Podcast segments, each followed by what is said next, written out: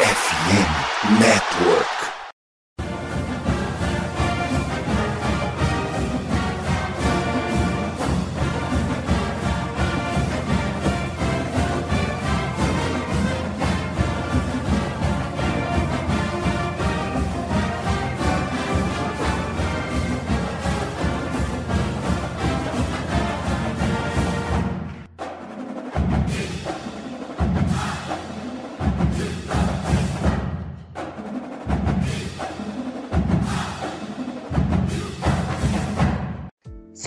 Amigos! Saudações, fãs de esporte! Saudações, fãs dos esportes universitários! Sejam todos muito bem-vindos, muito bem-vindas a mais uma edição do College Cast, número 80 hoje. O College Cast é oficialmente um octogenário nesta tarde de segunda-feira, dia 26 de dezembro, meus caros amigos.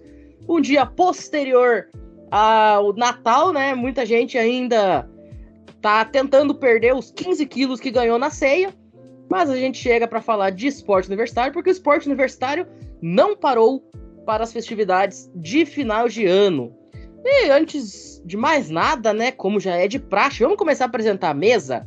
Bruno Oliveira, de volta aí depois de algumas semanas de hiato hoje para falar de basquete. Finalmente tua faculdade te deu uma trégua, mas não por muito tempo, né? Vamos aproveitar esses dias aí que daqui a pouco já volta de novo. Olá, Matheus Pinho, olá, colega de mesa. Realmente, né, a faculdade é, se estendeu muito esse ano, né, por, por conta da Covid e tudo mais. Mas agora eu vou ter um tempo de descanso, mas isso não significa que o CollegeCast vai parar. Estou muito feliz de estar de volta, faz um, um tempinho que eu não apareço. Mas hoje a gente vai tratar bastante aí de basquete universitário, no meu caso, o feminino. E tem muita coisa para falar, porque tem muita universidade grande que perdeu e teve muita batalha entre times ranqueados. Perfeito. Já que o assunto é basquete, temos hoje um convidado especialíssimo, fazendo sua primeira participação aqui no College Cast, Amir Bliacheres, que se o nome é de respeito, a capacidade do cara de falar de basquete também é muito bem-vindo. Sei que tem uma página de basquete universitário, então já aproveita e faz a divulgação, faz o jabá aí pra galera que quer acompanhar melhor o basquete universitário e não sabe aonde. Muito bem-vindo. Muito obrigado, Matheus, colegas, pelo convite. Eu tô com a CBasketBR no Twitter, esse é o arroba. E uh, vamos falar de college basquete masculino, que teve muita emoção boa nessa semana, muita zebra, momento histórico. Vamos pra cima e vamos falar muito bem. É isso. Tawane Rodrigues, infelizmente, tá de molho por questão de doença, mas pelo menos, né, dos males, o melhor era participar do CollegeCast. Olha só que coisa maravilhosa. Bem-vinda. Não deu para nossa queridíssima Wisconsin. Acabou que o Império do Mal levantou a taça. Darth Vader está em festa nesse momento com o título da Texas Longhorns. Vamos passar régua aí na temporada de vôlei que acabou de um jeito deprimente para nós. Mas foi realmente uma temporada muito legal, né? Uma temporada incrível que nós tivemos nas quadras dos Estados Unidos. Muito boa tarde. Boa tarde, Pinho. Boa tarde aos amigos que estão aqui na mesa, todo mundo que está escutando. É, o lado bom de estar de molho é isso, né? Poder participar do College Cast sem nenhum problema. Bom, a, a, temporada foi incrível. O fim da temporada foi uma tragédia, uma absoluta tragédia ver Texas campeã. Wisconsin me paga, mas a temporada foi muito boa, muitos destaques, destaques para brasileiras, uma crescente de, de, brasileiros começando a acompanhar né, a, a NCAA. Muito por conta da Julia Bergman, mas vamos torcer para a galera ficar aí mesmo sem ela. E vamos dar aí uma passada final no que foi a temporada, que foi muito boa e infelizmente terminou com o Império do Mal campeão. É isso. Infelizmente, Han Solo não apareceu neste ano como apareceu nos anos anteriores, né? Luke Skywalker também não, Princesa Leia. Darth Vader ganhou, mas quem sabe, né? As trilogias estão aí para serem continuadas com desfechos diferentes nesse clima cinematográfico. Abraço pro George Lucas. Aliás, por falar em coisa cinematográfica, né, meu queridíssimo André Lima? Cena de filme tá sendo o que, que tá acontecendo lá no gelo, porque tá tendo cada jogo que, meu amigo, parece até uma odisseia. Muito boa tarde. Vamos saber também o que tá acontecendo aqui no gelo, lá nos Estados Unidos, que vou te contar um negócio. Inclusive, já que a gente tá falando de coisa cinematográfica, no feminino vai ter um jogo no próximo fim de semana que, olha, vai ser coisa de Hollywood, viu? Fala Pinho, fala Mi, fala tal. E fala todos aqueles, aqueles que estão nos ouvindo nesse grande College Cast.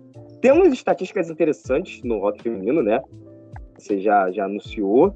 Teve alguns resultados interessantes no, no rock masculino nesse final de semana. Por exemplo, uma grande universidade no college football meteu de nove num joguinho aí, sabe? Mas já já eu falo, é só para deixar aquele, aquele ar de interesse, né? No nosso querido gelo. E é isso, até daqui a pouco. Já que a gente tá falando de cinema, o André meteu o spoiler, né? Pra quem não gosta de spoiler, toma aí seu spoiler gratuito. Mas é isso, senhoras e senhores. Daqui a pouquinho a gente volta, então, logo depois da vinheta, com um bloquinho de recados. E aí sim, vamos mergulhar no esporte universitário. Não saiam daí.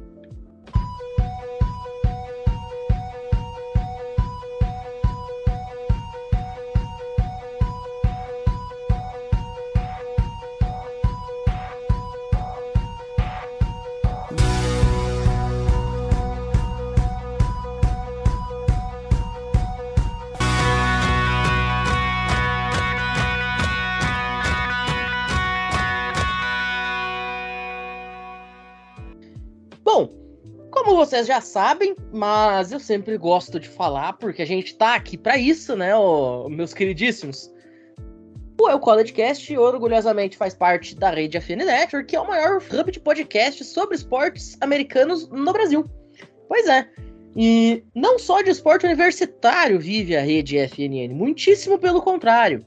A gente tem aqui é, uma mesa composta de cinco pessoas que acompanham a NFL, e, por exemplo, no caso da NFL, a gente tem logo dois podcasts para que todo mundo possa ficar ligado no que está acontecendo na National Football League, todos os detalhes, tudo que acontece na liga, que são o Diário NFL, com o coach Dan Miller, ex-head coach da seleção brasileira, e também o Esportismo. Além disso, a gente também conta aí com o Nuaro para falar da NBA.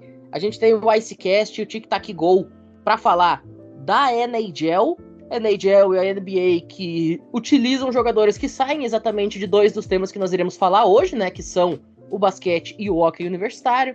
Tem também o Rebatida Podcast, do qual eu orgulhosamente faço parte, para falar da Major League Baseball, show antes do show, para falar da pipeline do beisebol com high school, college e minor leagues, além de mais de 50 podcasts de franquias né? Vários e vários e vários, dezenas de times representados aqui. Como, por exemplo, a gente tem aqui uma mesa composta por pessoas que torcem para o Green Bay Packers, que é o meu caso e o caso do Bruno. Tem o Lambeau Leapers, o André torce pro Jets, tem lá também o Jets no ar, a Tal torce pro Patriots, tem também o Do Your Job, e assim sucessivamente. Na NBA também tem um monte de time. No, na MLB eu mesmo produzo por exemplo, o, o podcast para falar do Milwaukee Brewers, tem Youngcast, tem o Gigante do Beisebol sobre o Giants, enfim.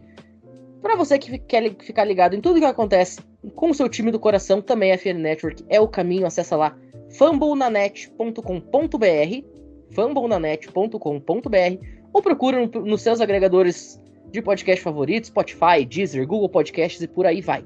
E se por acaso o teu time ainda não faz parte da nossa rede, que tal você mesmo ser a voz da sua franquia no Brasil, hein? É muito fácil. Basta mandar uma DM nas nossas redes sociais, no arroba SomosFNN, no Twitter ou no Instagram. A gente vai te dar todo o suporte para você vir aqui falar de esporte junto com a gente. Quem sabe aí você não se torna a voz da tua franquia no Brasil, hein? Já pensou? Que coisa maravilhosa. Então, tá aí a dica para conhecer tudo o que está acontecendo no esporte americano ou se você mesmo quiser ser um produtor de conteúdo, a FM Network é o lugar. Vem com a gente. E agora sim, depois da vinheta, a gente volta e vamos mergulhar direto sem escalas no esporte da bola laranja. Vamos abrindo com o basquete universitário já já. Não saiam daí.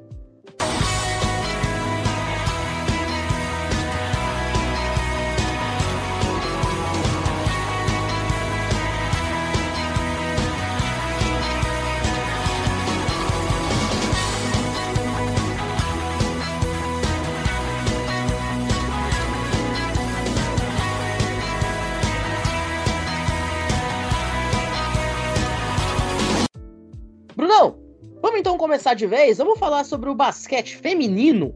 Há algumas semanas atrás, o Gabriel Ruiz, que hoje não tá podendo participar, tá na praia, né? Tá passando mal, coitado também. Ele falou que as minas jogavam muito. E aí eu te pergunto, é verdade? Jogaram muito esse final de semana mesmo? Bom, Matheus, é, nosso querido amigo Gabriel, que está muito bem, né? Tá, tá melhor que a gente, com certeza. É, não mentiu, as meninas jogam demais. Não tivemos uma semana cheia, né? A última atualização do ranking foi dia 18, que foi no domingo. Obviamente, ontem não teve, porque foi Natal.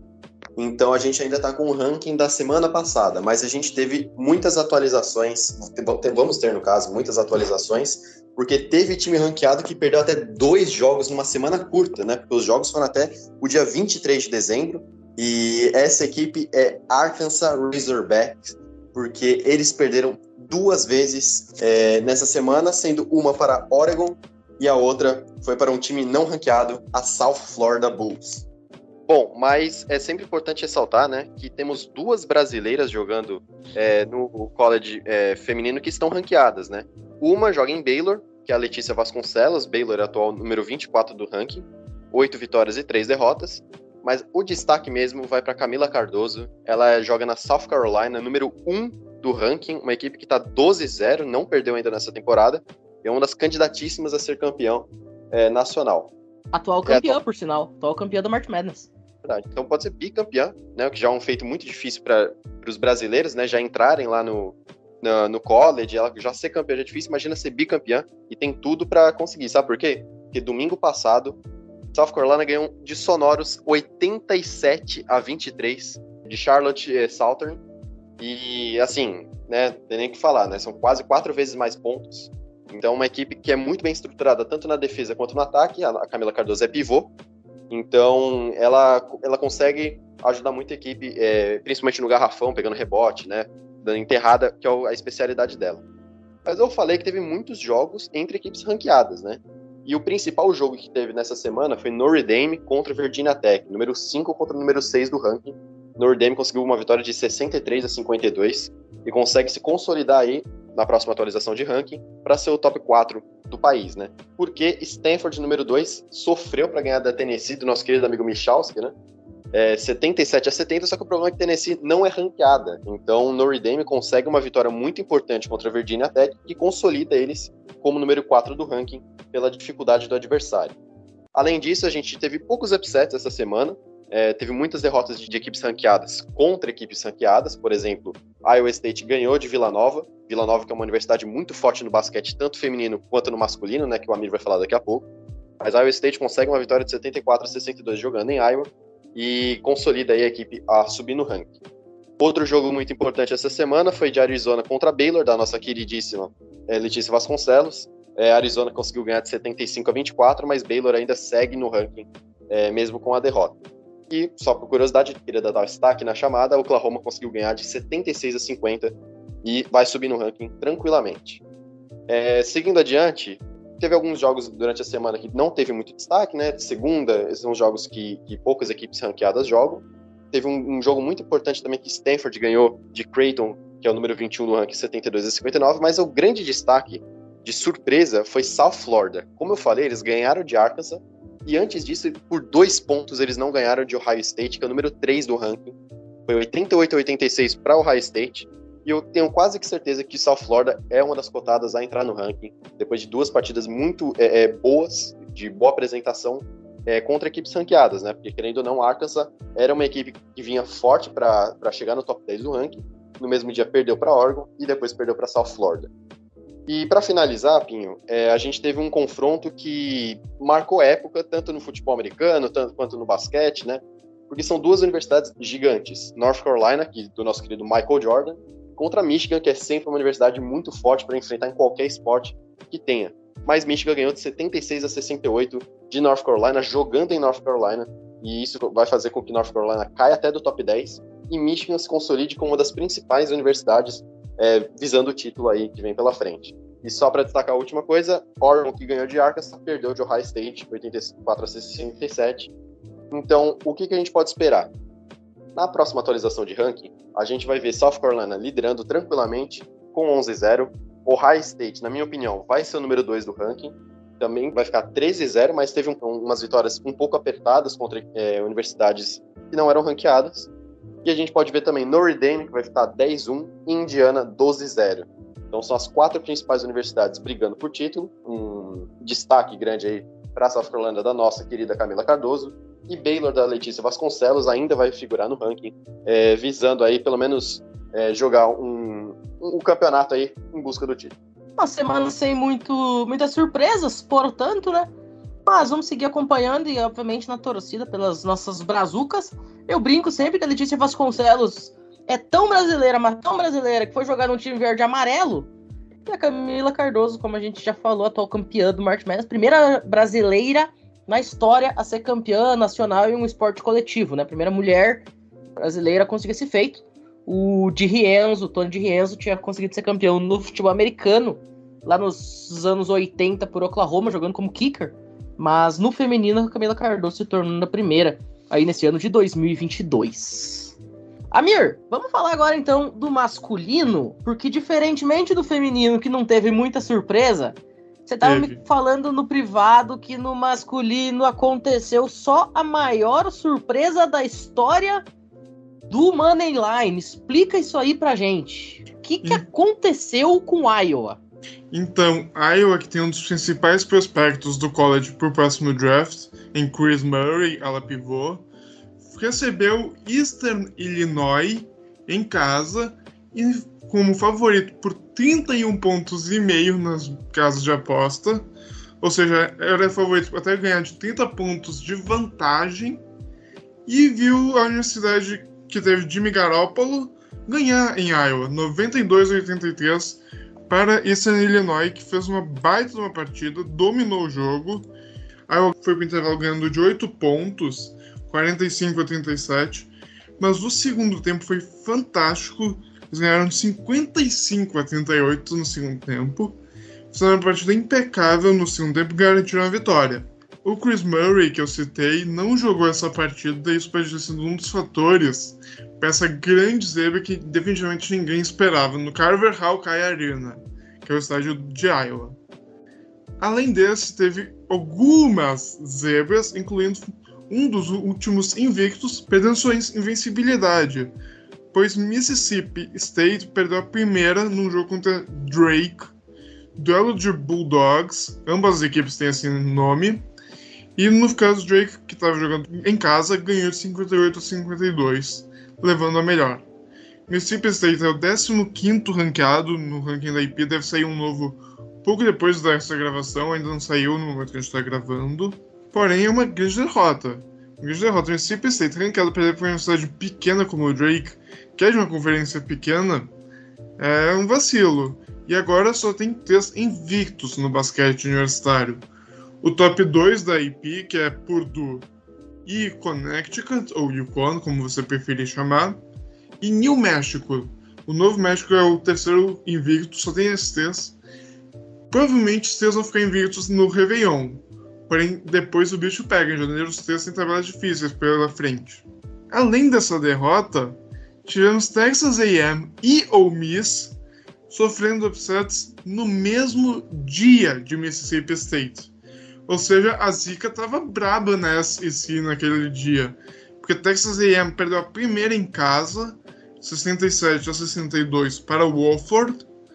Um duelo que nem preciso falar nada, porque Texas A&M e Pipoca já são praticamente sinônimos no quando se fala de esporte universitário. E o Miss perdendo para North Alabama, 66 a 65 em casa também. Teve jogo de ranqueado? Teve um na última semana.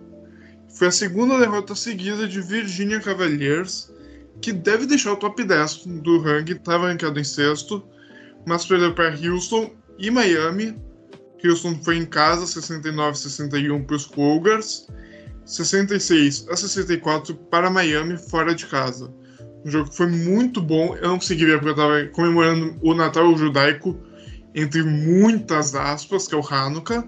Mas foi um jogaço, pelo que eu vi. Todo mundo que eu vi falou muito bem desse jogo. E acredito que deve ter sido mesmo. Afinal, o Furacão demoliu os Cavaleiros da Virgínia, pô. Teve jogo de duas prorrogações. A número 24 do ranking Marquette perdeu fora de casa para as Freiras de Providence, 103 a 98, no jogo que de Santos só teve o nome de Providence, porque pelo que eu vi foi um jogaço. e fechando nas derrotas de ranqueados para não ranqueados, temos dois bailes. Illinois, número 16 no ranking, perdeu para Missouri, não estava ranqueado, mas pode ganhar uns votinhos para em breve se consolidar e entrar no ranking. 93 a 71. Illinois eu botei entre os times que podem cair fora do top 25. Eu vejo uma queda. E o 25, Arizona State, foi simplesmente humilhada, amassada, comida com farofa por São Francisco, 97 a 60.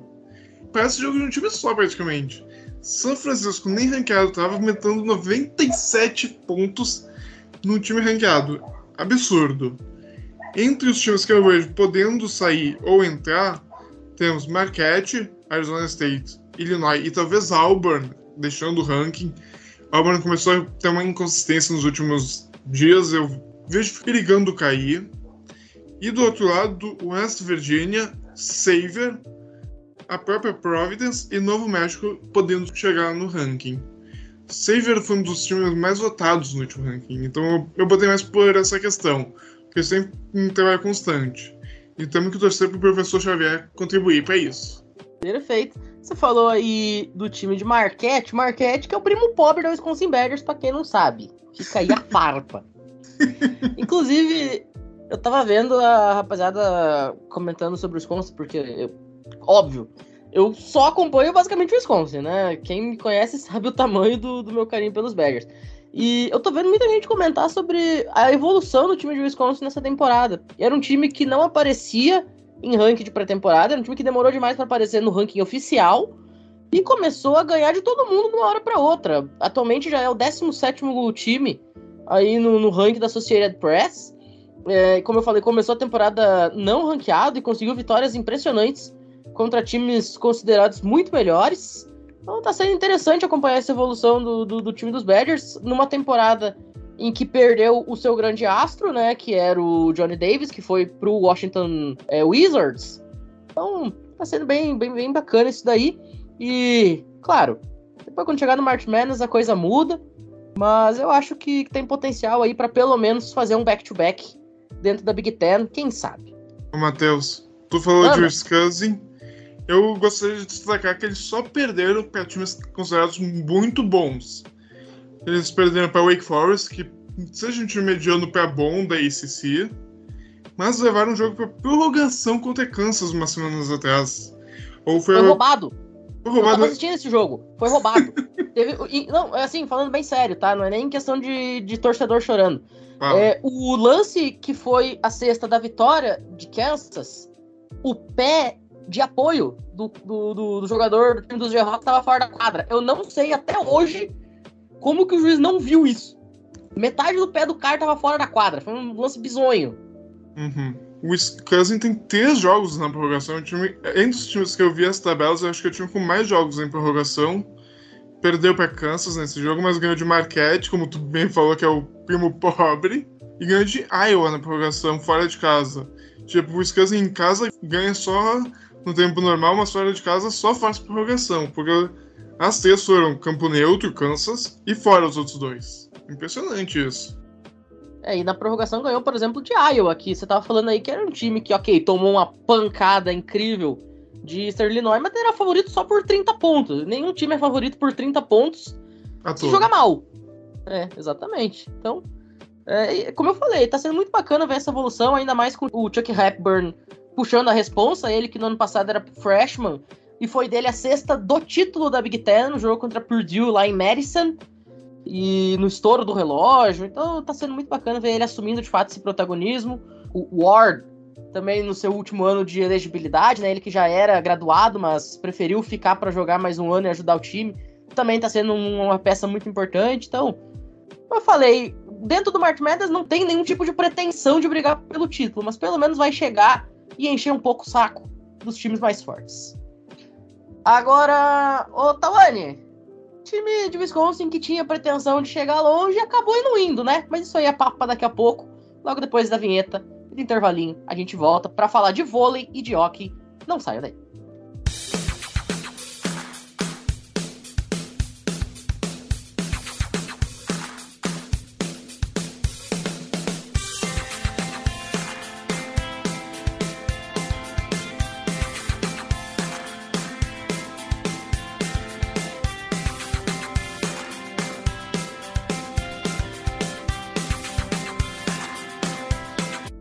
Vamos agora falar do Império do Mal, porque deu Texas, a rapaziada do chifre grande, literalmente, né? Porque é Longhorn, chifre longo, acabou chifrando mais um título nacional. E para nossa tristeza, para nossa decepção, para nossa raiva, enfim, né? Mais um ano tendo que aguentar esses caras ganhando o título é dose, viu? É, a alegria do pobre nunca dura muito, né? A gente ficou feliz que Nebraska foi eliminado, falou, pô, um mal a menos, né? E aí eu tinha apostado todas as minhas fichas no Wisconsin, que pra, na minha visão era o único time, continuo falando, era o único time que tinha condição de bater Texas, e aí deu que deu contra Pittsburgh, né? Um jogo que era muito ganhável para o Wisconsin. E a gente teve que ver Texas passear no Final Four, né? Perdeu um set para San Diego, mas na final contra Louisville foi um domínio absurdo, absurdo, sim. A, a Eggleston não precisou nem fazer muita força para acabar com Louisville ali na final. Ela foi a, a MVP, né, digamos assim, do, do torneio, jogou muito também, não tenho o que falar.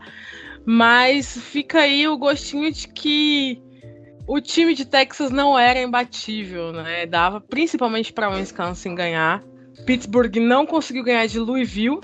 É, foi pro tiebreak também, assim como foi com o Wisconsin, mas não conseguiu ganhar de, de Louisville.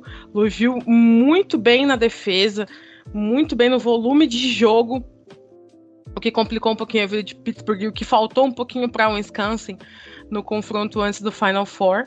E do outro lado, contra San Diego, a vitória, Texas contra San Diego, a vitória de 1-7 para San Diego foi mais do que qualquer outra coisa, porque se esperava que, que as Longhorns fizessem aí um 3 a 0 muito rápido, mas o primeiro set foi extremamente equilibrado, tanto que acabou 28 a 26 para San Diego. Criou-se ali, né, a ilusão de que San Diego poderia vencer ou pelo menos levar a partida pro, pro tie-break. Não foi o que aconteceu. Os outros sets foram de domínio amplo das Longhorns, que conseguiram aí fechar o jogo em 3 a 1 E a final, para mim, a final foi o jogo mais sem graça possível.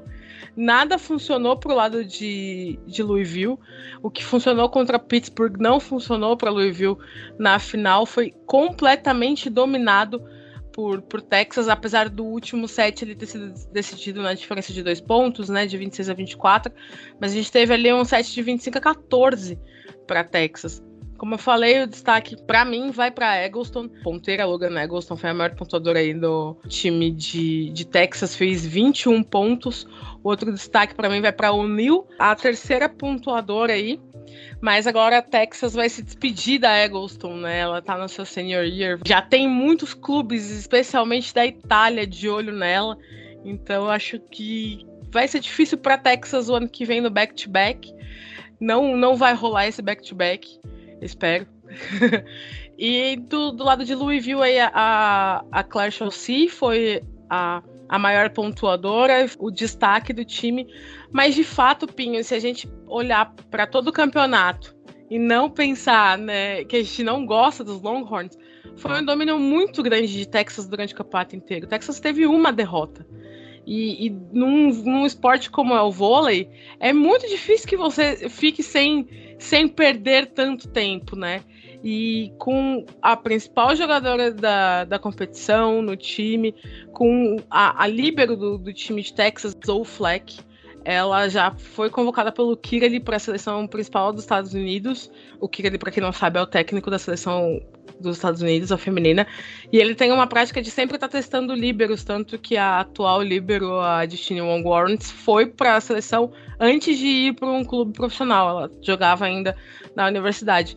E a Zoe Fleck já foi para a seleção é, jogar campeonatos menores, mas foi testada. E ela também é um nome que vem sendo veiculado aí porque é um, uma deficiência em outras ligas, tirando a Liga Brasileira dos profissionais, em ter boas líberos. Então, é, ela fez uma boa temporada, deu uma sustentação para o fundo de quadra do, dos Longhorns. Ela cobria um pouco da Eggleston ali no passe, então ela deixava a Eggleston um pouco mais livre para atacar, o que é o que Texas precisava, já que o, o potencial da, da Eggleston é, é enorme. E aí, assim, pensando na temporada inteira, foi justíssimo o título de Texas. Foi o time mais coeso, mais compacto, mais constante. Como eu falei, só teve uma derrota. O único time que poderia bater de frente ali, os dois times, na verdade, que eu acreditava que poderia bater de frente, era Nebraska e, e o Wisconsin. Nebraska caiu, ainda bem que Nebraska caiu antes, porque ninguém ia suportar uma final entre Texas e Nebraska. Infelizmente, o Wisconsin não chegou ali, mas é, foi merecido o título das Longhorns. Vamos ver como elas vêm pro ano que vem, sem as duas principais jogadoras, talvez as três, né? Se a gente pensar que a, que a Zoe Fleck também pode sair, é, é bem capaz da O'Neill a meio de rede também ter mais mercado. Ela que é redshirt senior. Então, foi um, uma temporada para fechar aí. E antes da gente passar pro hockey, Pim, queria só destacar as maiores pontuadoras da, da competição. A gente não tem nenhuma jogadora de Texas no top 20, o que é muito peculiar, né? E aí mostra muito também do jogo coletivo de Texas. Lembrando que o ranking de pontos é diferente do ranking de pontos que a gente está acostumado, que é só ponto por ponto. Aqui é, é, como se fosse uma média, como se fosse um rating de quarterback, sabe? É um cálculo bem doidinho que eles fazem. E nós temos aqui a nossa querida Julia Bergman na 12 posição. Julia Bergman, que foi até o segundo round do, dos playoffs com Georgia Tech, que foi aí um absoluto destaque na ACC e que agora vai brilhar em quadras profissionais, talvez brasileiras, ninguém sabe para onde ela vai. Mas é um destaque positivo aí a nossa brasileiríssima Julia Bergman entre as 15 melhores pontuadoras do campeonato. Vou sentir falta da Julia Bergman na, na NCAA. Confesso que assistia muitos jogos de Georgia Tech por ela. Mas convido a todos continuarem assistindo aí, porque o campeonato é sempre muito equilibrado. Tirando esse ano que Texas nadou de braçada. É sempre muito equilibrado, tem bastante upset para quem gosta aí dos upsets. Sempre tem bastante upset. E é muito bom para a gente observar os talentos que vão vir aí nas próximas gerações da seleção norte-americana, que a gente sabe que é muito boa é atual campeã olímpica, então não tem nem, nem o que falar sobre a seleção estadunidense de vôlei feminino. Lembrando que a gente está gravando no dia posterior ao Natal, dia 26 de dezembro. A partir ali da virada do, do ano já tem o campeonato nacional masculino começando, né? É, eu vi que já tem jogo dia 4 de janeiro, salvo engano, acho que é Pepperdine que, que abre a temporada dia 4. É, Hawaii buscando seu terceiro título consecutivo. Ano passado foi campeão batendo Long Island na final. Então não é porque acabou o feminino que a gente vai parar de falar de vôlei. A gente só muda a chavezinha para falar também da rapaziada. Sim, sim, o primeiro jogo vai ser dia 4 Pepperdine contra Lincoln Memorial. Ah, perfeito. Lincoln Memorial. Eu nem sabia que isso existia. Nem eu. Agora, já que a gente está falando de time que ninguém nunca ouviu falar, eu tenho que contar um negócio para vocês. O hockey feminino nesses últimos dias teve um confronto de um time que eu nunca tinha ouvido falar. E quando eu fui pesquisar, eu descobri que esse time é de uma faculdade que deu um dos atores de uma das séries que eu mais gostei de ter assistido, que foi Agents of Shield. Mas já já a gente chega lá, porque agora é hora de falar do rock, mas a gente abre com o masculino. André Lima, conte pra gente o que aconteceu nos ringues Estados Unidos afora. Então, Pinho, esse final de semana foi interessante, né? Para a rodada de rock não tivemos muitos jogos, mas tivemos alguns times que deram presentes para sua torcida. E assim, programas, como eu tinha falado, né? Que são grandes no quando a gente se trata de futebol americano, né? Porque é minha praia. Mas agora eu tô no frio, eu tô na neve, eu tô no gelo, né? Carioca no gelo não é uma coisa que dá muita liga, né? Mas vamos lá. Primeiro, eu queria falar que Ohio State Buckeyes meteu 9 a 4 em Bowling Green, né? Isso daí já é algo já que a gente não espera, porque o time de, de Ohio State não vem fazendo uma boa temporada, isso eu sempre venho falando aqui, no tanto que ela é a 14 ranqueada, né? Mas ela passou o carro, passou o trator em cima de Bowling Green. E, bom, também não é um programa tão bom assim quando se trata de rock, né? É, é bizarro como eles não conseguem ter programas bons em quase nenhum esporte. Mas, com todo respeito a Bowling Green, é, foi um jogo onde o Ohio State teve domínio sobre seu adversário, né? Praticamente começou o jogo abrindo já 4 a 0 no primeiro quarto.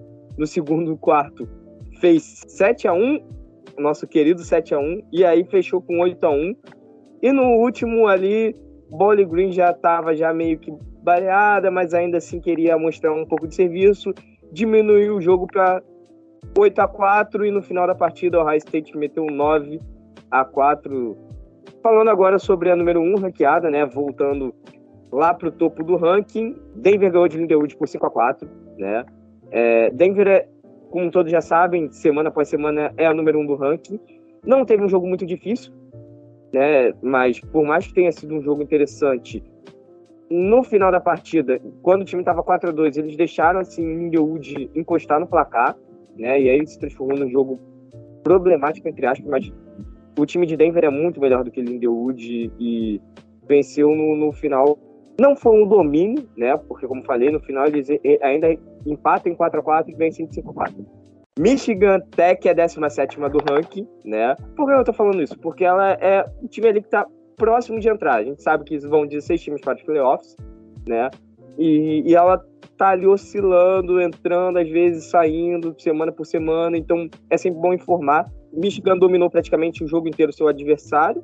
Só foi tomar gol no final da partida, quando já estava 5 a 0 faltando 5 minutos para terminar, toma o gol de honra, né? Mas é um programa que não sei se vai para os playoffs e mesmo assim, se for, não vai fazer muito muitos problemas para, para seus adversários, provavelmente vai cair no seu primeiro jogo, mas só de ir para os playoffs já é um grande feito. E agora vamos falar sobre domingo, né? Domingão de hockey, domingão de Natal, todo mundo já estava já empanturrado de ceia, um joguinho interessante, Northern Western e Liayu, que foi 4 a 3 Esses dois times não são ranqueados, mas fizeram a rodada de Natal, né? E, e assim, não foi um jogo tão ruim o jogo sempre esteve ali aberto. Northwestern ele abre 2 a 0 abre 3 a 0 e do nada Liayu encosta no placar. Faz 3 a 1 3 a 2 3 a 3 né? E aí no final da partida, Northwestern faz o 4 a 3 para decidir o jogo. Dito isso, né, esses foram os jogos do final de semana, uma rodada de Natal que não teve tantos jogos assim. E é isso, Pinha. Agora passo o puck para você fazer aí o gol, né, com o hockey feminino. É isso. Recebi o puck aqui dentro da blue line e vamos para frente. Porque meu queridíssimo André, só tinha duas equipes ranqueadas que entraram no ringue nos últimos dias e enfrentavam-se entre si, por sinal, né?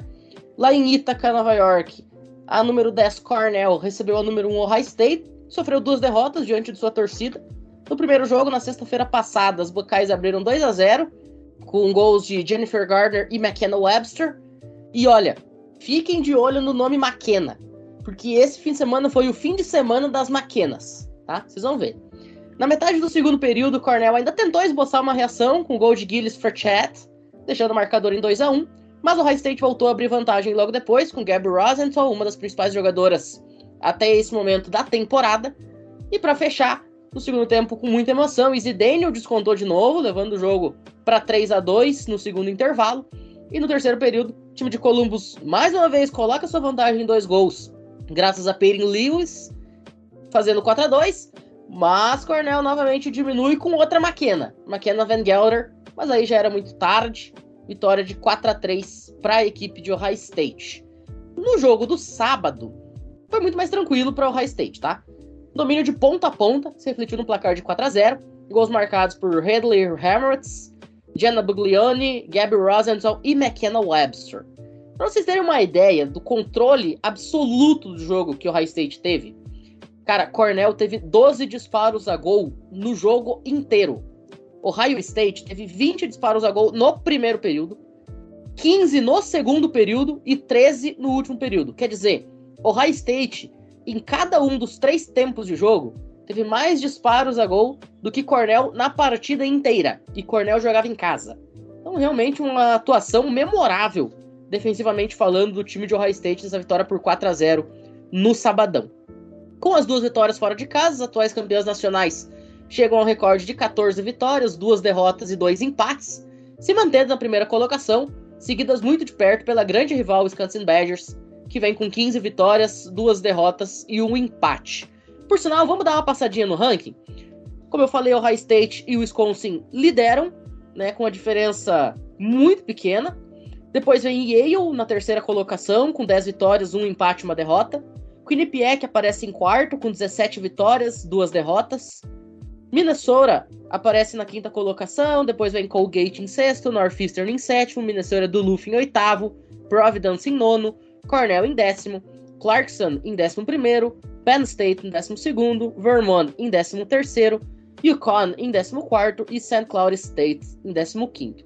Como eu falei, apenas o High State e Cornell desses ranqueados entraram no ringue, mas não foram os dois únicos jogos que nós tivemos na rodada. Outras seis equipes também estiveram no gelo no fim de semana.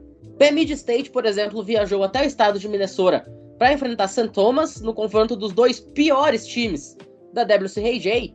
E não foi legal a road trip para eles, tá? Voltaram sem nenhum ponto na bagagem. No jogo de abertura da série, Mid State até saiu na frente com McKenna Deering. Eu falei, foi o fim de semana das McKenna. E só que no segundo tempo, Isabel Lipei empatou. E já no terceiro período, Haley Maxwell e Abby Promsberger fecharam o placar, sacramentaram a vitória de Santo Tomás por 4 a 1. No sábado, um cenário bem diferente de partida, mas com resultado parecido. As donas da casa abriram 2 a 0 com Lauren Stansel e Bria Parent, antes mesmo da marca de 5 minutos e meio do primeiro período, e deram a impressão de que o jogo ia ser muito fácil. Porém, Clary Vegas descontou ainda no primeiro tempo, colocou um temperinho ali na disputa, mas não por muito tempo. No segundo tempo, Maya Almick fez o terceiro, e nos primeiros segundos do último período, Lucy Bianchi anotou o quarto gol de St. Thomas, deixando o jogo em 4 a 1 mesmo placar do dia anterior. Shelby Brillan, que é o grande expoente técnico do time de Bemid State, ainda tentou esboçar uma reação, deixou dela, botando o placar em 4 a 2 mas Katie Hogg decretou o triunfo das donas da casa por 5 a 2 Com essas duas vitórias, St. Thomas dá uma respirada, mas ainda fica muito, muito longe de tentar brigar por uma vaga de pós-temporada. Para vocês terem uma ideia, nesse momento, St. Thomas está 11 pontos atrás de St. Cloud State na classificação da WCRJ. St. Cloud State seria o primeiro time ranqueado. E no primeiro time que estaria indo para os playoffs, a diferença é ainda maior. A de St. Thomas, por exemplo, para Minnesota Duluth, a diferença hoje são de 13 pontos, então realmente é uma situação muitíssimo complicada para St. Thomas, pensando em aparição lá em Erie, na Pensilvânia. Outra equipe que busca recuperação dentro da WCRJ é Minnesota State. Foi até Long Island para enfrentar a LU Sharks e não deu chance para azar. Na sexta-feira, o time de Minnesota tratou de decidir a partida o quanto antes, abrindo 4 a 0 no primeiro período e 7 a 0 na partida graças a Brooke Bryant, Madison Meshuga, Whitney Turtle e Kelsey King quatro vezes. Essa atuação da Kelsey King, inclusive, valeu para ela aparição na capa do episódio de hoje, para quem tá nos ouvindo. Completamente na lona, time de Long Island ainda tentou fazer cosplay de Brasil e Alemanha. Abby Latorella fez o chamado gol de honra, pique Oscar naquele fatídico dia no Mineirão, deixando o jogo em 7 a 1 Mas Alex Sperrington ainda fez o oitavo e último gol, uma goleada impiedosa, time de Minnesota State, visitante indigesto, fazendo 8 a 1 fora de casa em cima do time de Long Island. E olha, se engana quem pensa que Minnesota State decidiu tirar o pé no dia seguinte, tá? Fechamento da série no sábado, outra goleada. Um pouquinho menor, dessa vez 5 a 1 Sidney Shiri, Singley Langsett e Kelsey King abriram 3 a 0 ainda no primeiro tempo. Depois do intervalo, Stella Scott até diminuiu para Long Island, mas a reação ficou por aí mesmo. Alex Sperrington tinha fechado o placar na sexta-feira, deixou mais dois no sábado, deu números finais. A partida, como eu falei, 5 a 1 vitória de Minnesota State. Com essas duas vitórias, as Mavericks agora vão tentar se recuperar na temporada para buscar o retorno ao ranking nacional depois da virada do ano. Minnesota State ficou um bom tempo aparecendo no top 15, mas depois que caiu não conseguiu retornar. E falando em Long Island, um rival do time de Long Island na New England Hockey Association, a Franklin Pierce University, foi responsável pela zebra do fim de semana. Lembra que eu falei que tinha um time que eu nem sabia que existia, que ganhou um jogo improvável? Pois é. Para vocês terem uma ideia, Franklin Pierce é um time que só é membro da primeira divisão no hockey feminino. No futebol americano, por exemplo, eles são da FCS Division 2, que equivale ao terceiro nível do futebol americano. E em todos os outros esportes, são membros da segunda divisão. Mas no hockey feminino, o time é da primeira divisão e foi até Massachusetts enfrentar a equipe de Union, que é membro da ECAC. E jogando lá em Massachusetts, a Jenna Ruiz abriu o placar para Franklin Pierce no comecinho do primeiro período. No segundo tempo, Mary Suter empatou para Union, mas a própria Jenna Ruiz voltou a balançar as redes e colocou Franklin Pierce em vantagem. No terceiro tempo, Eva Kaisan abriu 3 a 1 deixando os cheirinhos de zebra pairando no ar. E aí Union foi obrigada a reagir e conseguiu buscar o empate com Ashley Adams e Marion Friday. Por sinal, o que vocês acham de Marion Friday fazendo gol na sexta-feira? Deve se sentir muita vontade jogando nas sextas-feiras, né? Pois é. O jogo então foi pro overtime e na prorrogação, upset confirmado, Cassidy Jones anotou o gol da vitória na marca de 4 minutos e 27 segundos, fazendo a festa da Franklin Pierce Ravens. Como eu falei, um time que nem é de primeira divisão na maioria dos esportes, conseguindo esse upset contra um time de ACAC, que é a segunda principal conferência do hockey feminino. No sábado, acabou dando a lógica. Celeste Beduin e Riley Walsh colocaram o Union em vantagem no primeiro tempo, foi 2 a 0 e ainda na primeira etapa, Avery Farrell até conseguiu descontar, mas Meredith Killing deu números finais do jogo no final do segundo período e garantiu o split series, placar final 3 a 1 no sabadão. E eu me despeço deixando uma dica pra galera aí, ó. Para quem gosta de um bom jogo de hockey, vale muito a pena dar uma espiada no confronto entre Wisconsin e Quinnipiac na virada do ano.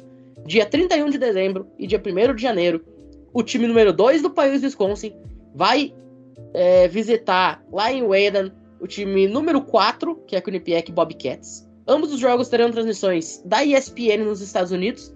Não sei dizer se vai passar no Star Plus, Muitas vezes os jogos que tem transmissão da ESPN lá nos Estados Unidos acabam sendo transmitidos também no Star Plus. Não cheguei a conferir a informação, mas existe essa possibilidade. E um confronto que pode valer até mesmo a ponta do ranking caso o High State se enrole. Vamos, vamos lembrar, o High State é número 1 um do ranking, mas tem uma diferença muito curta em relação ao Wisconsin e a Quinnipiac. Então talvez pode até valer a liderança do ranking. Por sinal, a gente até conversava em off, né, André, que o Wisconsin é o time que a cada fim de semana que passa tá querendo roubar essa primeira colocação de Ohio State. Na última atualização do ranking, que foi no dia 12 de dezembro, antes da rodada que eu citei aqui, Ohio State tinha recebido 13 votos na primeira colocação, mas o Wisconsin tinha recebido 8. Mas o Wisconsin tinha recebido 6. Quer dizer, tem muita gente considerando que o Wisconsin é um time até melhor do que o Ohio State, que é atual campeão nacional. E o Wisconsin é um time que lidera a WCHA, que é a principal conferência do hockey feminino. É um time que lidera em pontos marcados por jogo, tem o melhor ataque da conferência. É o time que lidera em pontos sofridos por jogo, tem a melhor defesa da WCHA. É um time que tem a melhor média em margem de vitórias, tá? O time de Wisconsin tem uma média de quase 5 gols marcados por jogo e apenas um gol e meio sofrido, tá?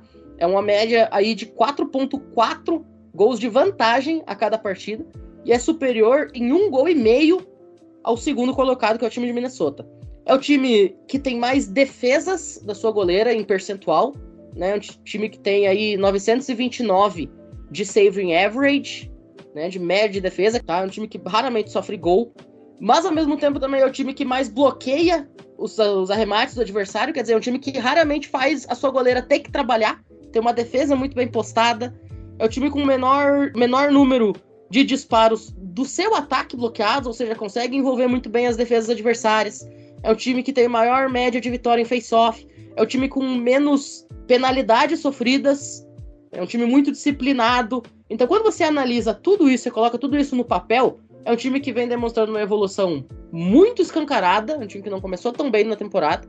E olha, pensando aí no playoff nacional, é um time que incomoda. Vamos lembrar, tem dois títulos nacionais nos últimos três anos. E hoje, se fosse para eu apostar, eu colocaria novamente o Wisconsin como sendo o grande favorito ao título nacional, exatamente ao lado de Ohio State, que é a atual campeã nacional do ano passado. Quinnipiac correndo por fora junto com o Minnesota Golden Gophers. Mas é isso, dito isso, a gente vai ficando por aqui. Vou deixar novamente, né, o convite para a galera poder acompanhar os esportes olímpicos nos dias à frente. o basquete não para. Inclusive, teve jogo com transmissão nacional ontem na ESPN americana, Creighton é, enfrentando a equipe de DePaul. Ah, teve transmissão é, em rede nacional. É, o, o, vôlei, como a gente falou, vôlei masculino começando na semana que vem. O hockey, como eu falei, vai ter jogaço entre dois times top 4 do país no feminino. Nos dias da virada do ano. Então fica aí o convite pra galera poder acompanhar. E claro, sempre deixando o convite. Dia 31 de dezembro tem só as semifinais nacionais do College Football, né? TCU, Georgia Bulldogs, Ohio State e Michigan jogando pela vaga na grande final da temporada do futebol americano universitário. Dito isso, então, a gente se despede. Agradecer muito ao pessoal aqui na mesa. André, muito obrigado pela participação e até a próxima. Valeu, Pinho, valeu, Amir, valeu, Bruno, valeu, Tal. E valeu a todos aqueles que nos ouviram, né, que ficaram com a gente até o final. Essa rodada de, do rock masculino não foi tão grande assim, né, mas foi interessante. E nos vemos na semana que vem com grandes jogos. Lembre-se, você gosta de upset, você gosta de programas menores batendo programas maiores, veja o College Hockey porque é bem interessante. Até a próxima. Amir, muito obrigado pela participação. Volte sempre, foi muito bacana aí esse papo contigo. E vamos lembrar, né? Daqui a pouquinho já tem March Madness, então a coisa vai começar a funilar a partir de agora. Exatamente, eu agradeço o convite mais uma vez. Muito obrigado, André, tal, Matheus, todo mundo que compareceu com a gente, o Bruno. Muito obrigado a todo mundo, ouvintes. Bora pra cima que vai ter muita bola laranja até o fim de abril, que é quando tem a grande final nacional do basquete. Perfeito. Tal, também muito obrigado. Infelizmente a gente vai ter que aguentar o Império do Mal comemorando, mas, como dizem os filósofos, a temporada que vem sempre chega. Pois é, temporada que vem sempre chega, vai chegar forte. Os Longhorns não vão vencer novamente. Espero que Nebraska também não. Muito obrigada, Pinho, aos meninos aqui da mesa, todo mundo que tá escutando. E mais uma vez o recado: acabou o vôlei feminino, mas o vôlei masculino começa semana que vem. Vamos voltar a acompanhar e ver se Havaí vem para o Back-to-Back -back Championship ou se vamos ter surpresas. Back-to-back-to-back, porque back-to-back eles já são. Tu imagina acumular é três verdade. numa pancadinha só? É verdade, bem lembrado, Matheus Pinho. Eles já são back-to-back. -back. É, e são favoritos, tá, para ganhar essa, essa, próxima temporada também. Acho que vem aí o, o tricampeonato de, de Havaí inclusive, você pensar que o Havaí é campeão de alguma coisa é muito legal. Brunão, mais uma vez, muito obrigado pela participação e até a próxima. Muito obrigado, Matheus. Muito obrigado, Amir, o Tal e, a, e, o André, né, os nossos colegas de mesa. E, claro, nossos ouvintes por estar ouvindo e prestigiando o nosso querido CollegeCast. É sempre muito importante falar dos esportes universitários, ainda mais os femininos, né, que, que não tem tanto destaque. E a gente, por isso que a gente criou esse programa para destacar é, todos os esportes universitários de todas as categorias e claro, né, principalmente o basquete feminino, né, que tem nossas duas brasileiras nos representando, uma representando de forma brilhante, sendo campeã e indo rumo a mais um título. É, então é isso, eu queria agradecer bastante, um ótimo fim de ano para todos e um abraço. É isso, senhoras e senhores, muito obrigado a todo mundo que ouviu a gente até aqui.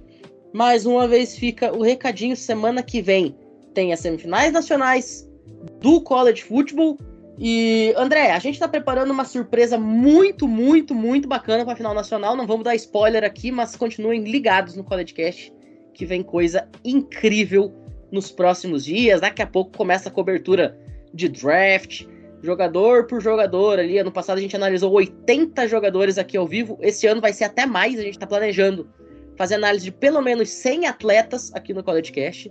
Então, para quem quiser chegar fiadinho lá em abril para saber quem seu time vai escolher. O caminho é aqui conosco. Pra todo mundo Menos se você torce pros Patriots, porque provavelmente o draft vai ser horroroso e vai draftar alguém que não foi analisado pela gente. É, não. Do... Com toda certeza isso, tal. Com toda certeza isso vai acontecer com a gente. Ó, dos 32 jogadores escolhidos na primeira rodada, o College Cast tinha analisado 31. Adivinha quem é que não tinha sido? Cole Strange. Cole Strange, de Chattanooga. É, mas enfim. É, o Bill Belichick gosta de zoar com a gente, a verdade é essa. Mas enfim, tudo isso é papo aí para as próximas semanas. Muito obrigado para quem ouviu a gente até aqui e até a próxima. Valeu!